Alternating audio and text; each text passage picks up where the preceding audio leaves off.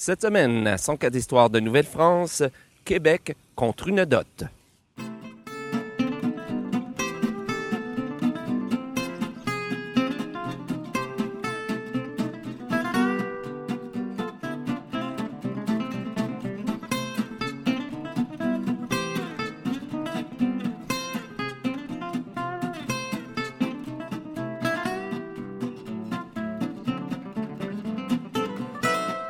Alors, bonjour à toutes et à tous et bienvenue à cette nouvelle histoire de Nouvelle-France. Ici Jean-François Blais au centre-ville de Montréal pour cette nouvelle histoire.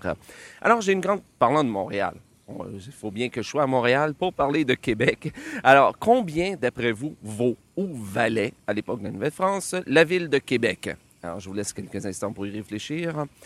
Ben, moi, j'ai une suggestion pour vous. Deux bateaux et une dot. C'est quoi? C'est trop peu, d'après vous? Ben, en fait, c'est ce que le roi d'Angleterre, Charles Ier, a réclamé au roi de France avant de lui redonner Québec en 1629.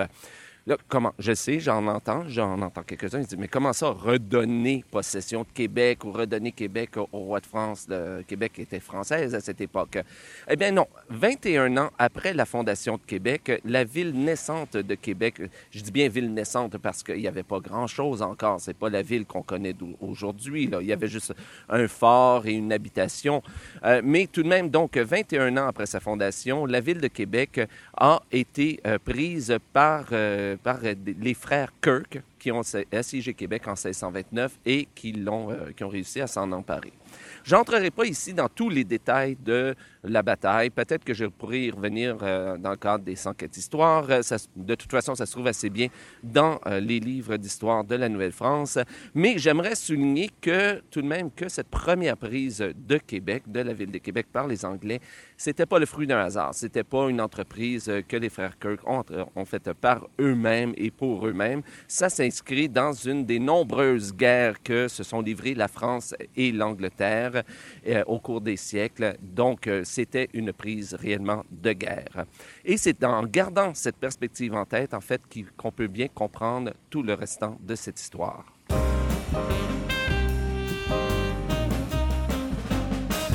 Donc, à l'été 1629, les frères Kirk ont réussi à s'emparer de la ville de Québec. Comme il était d'usage à l'époque, eh bien, quand on prenait possession d'un lieu, on donnait le choix aux gens qui étaient là. Tout d'abord, euh, soit vous acceptez de rester sur place et vous acceptez euh, le nouveau pouvoir et donc vous pouvez rester, ou bien on vous embarque sur le premier bateau en direction de l'Angleterre. De l'Angleterre parce que ce sont des Anglais qui ont pris possession, bien sûr, présentement. Alors, il y a des gens qui ont décidé de rester à Québec, mais d'autres ont choisi de partir, dont Samuel de Champlain. Eh oui, on aurait mal vu Samuel de Champlain rester euh, sous euh, la gouvernance des Anglais. On l'acceptera, ça. Alors donc, les bateaux sont arrivés en Angleterre le 14 septembre. Et là, il y a une surprise qui les attendait tous. C'est qu'on leur a appris, à peine euh, arrivé à terre, on leur a appris qu'un traité de paix avait été signé entre l'Angleterre et la France cinq mois plus tôt. Et ça, ça cause problème. Parce que si on compte un petit peu, un traité de paix a été signé il y a cinq mois. Québec avait été prise il y a trois mois. Ce qui veut dire que Québec a été prise en temps de paix. Ce qui veut dire qu'elle a été prise de façon illégale. Donc, ça peut poser problème. Ça a embêté, du moins, les frères Kirk. Euh, c'est moins qu'on peut dire. Et j'imagine que pour Samuel de Champlain, ben, lui, sans doute, ça y a fait grandement plaisir et sans doute qu'il se voyait déjà repartir pour la Nouvelle-France avec le prochain bateau. Mais ça s'est pas tout à fait passé comme ça parce qu'il a dû attendre et attendre et attendre. En fait, à un moment donné, euh, il, a commencé à s'impatienter. Et euh, pendant qu'il se trouvait encore à Londres, il s'est rendu à l'ambassade de France à Londres pour plaider sa cause pour que l'ambassadeur puisse faire des pressions auprès du roi d'Angleterre pour le convaincre de redonner Québec aux Français. Ah ben, c'est ce qui fut fait. Aussitôt, l'ambassadeur est allé voir le roi. Le roi d'Angleterre a laissé entendre que oui, aucun problème, je vais bientôt vous rendre Québec.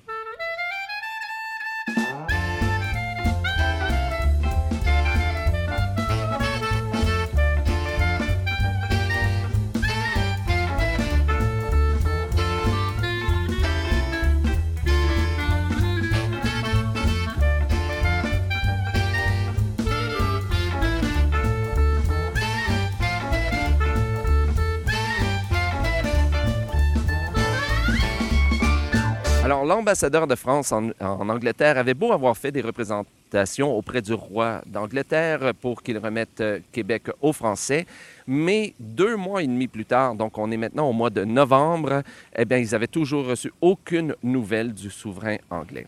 Alors à ce moment-là, ben, l'impatience se faisait réellement sentir chez Champlain. Il s'est rendu à Paris.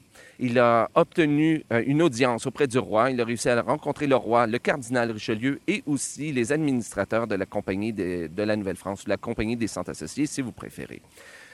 Ils ont décidé ensemble d'envoyer un émissaire en Angleterre avec une lettre demandant la restitution immédiate de Québec.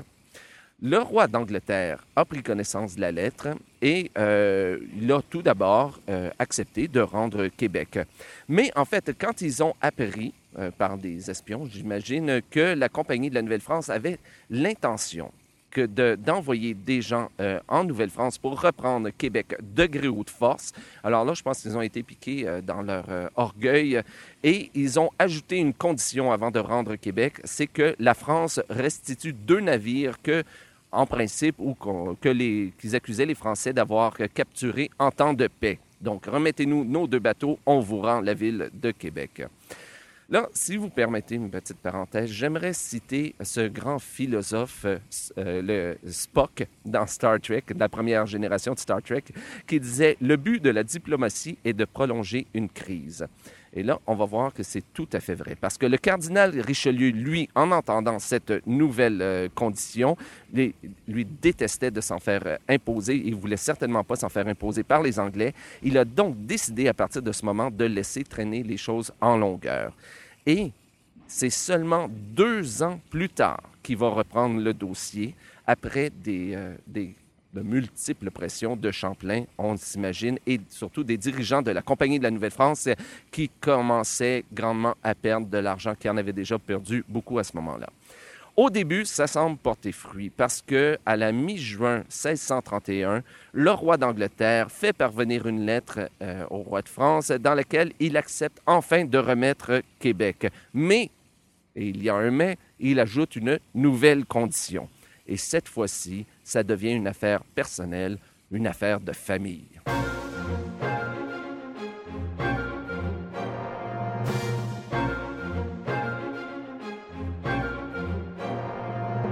Oui, parce que le roi de France et le roi d'Angleterre, à cette époque, étaient des beaux-frères. Le roi d'Angleterre avait marié quelques années aupa- auparavant la sœur du roi de France, Henriette. Mais la dot avait seulement été euh, payée que partiellement. Et euh, ben, pour les plus jeunes, la dot, c'est un, euh, c'est un montant d'argent ou des biens que la femme amenait avec elle dans sa nouvelle famille lorsqu'elle se mariait. Il paraît que la dot aussi s'applique aux hommes, mais on va être sérieux, là, 99,9% des fois, ce sont les femmes qui, qui apportaient la dot avec elles quand elles se mariaient. Euh, effet peut-être intéressant, c'est que le mot dot a donné aussi le verbe doter. Donc, se doter de quelque chose, ça vient de la dot. Fin de la parenthèse. Donc, c'est une nouvelle condition que le roi d'Angleterre euh, de- avait imposée au roi de France pour, euh, pour restituer Québec. Mais c'était, bien entendu, pas l'unique condition. Euh, il avait aussi euh, dit, euh, je, je cite, euh, il avait demandé que révocation soit faite de tous les actes publiés en France contre tous ceux qui ont été engagés dans cette entreprise, particulièrement contre les trois frères Kirk. Fin de citation. Bon, ils avaient bien insisté sur ce point et ils avaient bien raison parce qu'ils craignaient que, euh, qu'il y ait des poursuites qui soient engagées par les Français, par des Français qui avaient perdu beaucoup d'argent dans l'aventure, nommément les actionnaires de la Compagnie des Centres Associés, euh, contre, euh, contre les frères Kirk dans cette aventure. Donc, ils voulaient absolument pas que personne puisse les poursuivre après. Je ne sais pas si les demandes ont été acceptées par le roi de France. Ce que je sais, c'est qu'il a fallu attendre encore près d'un an avant que la dot soit payée et qu'un traité soit signé entre les deux euh, royaumes. Québec avait été prise par les frères Kirk en 1629 et c'est seulement en 1633 que Champlain a pu y retourner. Et quant à la Compagnie des Centres Associés et aux marchands qui, ont perdu beaucoup d'argent dans cette aventure, bien sûr, le traité prévoyait que les marchands pourraient récupérer les fourrures qu'ils avaient laissées derrière et même récupérer toutes celles qui étaient là au moment de euh, la signature du traité de paix. Mais euh, avant de partir, comme il est- arrivait souvent, comme il était de coutume, presque on pourrait dire euh, à l'époque, quand des conquérants abandonnaient une place, euh, ben, ils se sont bien ils s'assuraient de détruire la dite place. Ce qui fait que quand Champlain et quand les Français sont, sont revenus dans, à Québec, ils ont découvert le fort et l'habitation qui étaient presque entièrement brûlés et presque tout était à rebâtir à leur retour dans la colonie. Mais ça, ben, c'est une autre histoire. Et c'est ce qui met fin à cette nouvelle histoire de Nouvelle-France. Si vous avez des commentaires sur l'émission, je vous invite à m'écrire à info@104histoire.com ou encore à venir participer à la page Facebook de l'émission. Ici Jean-François Blais et à bientôt pour une nouvelle histoire de Nouvelle-France.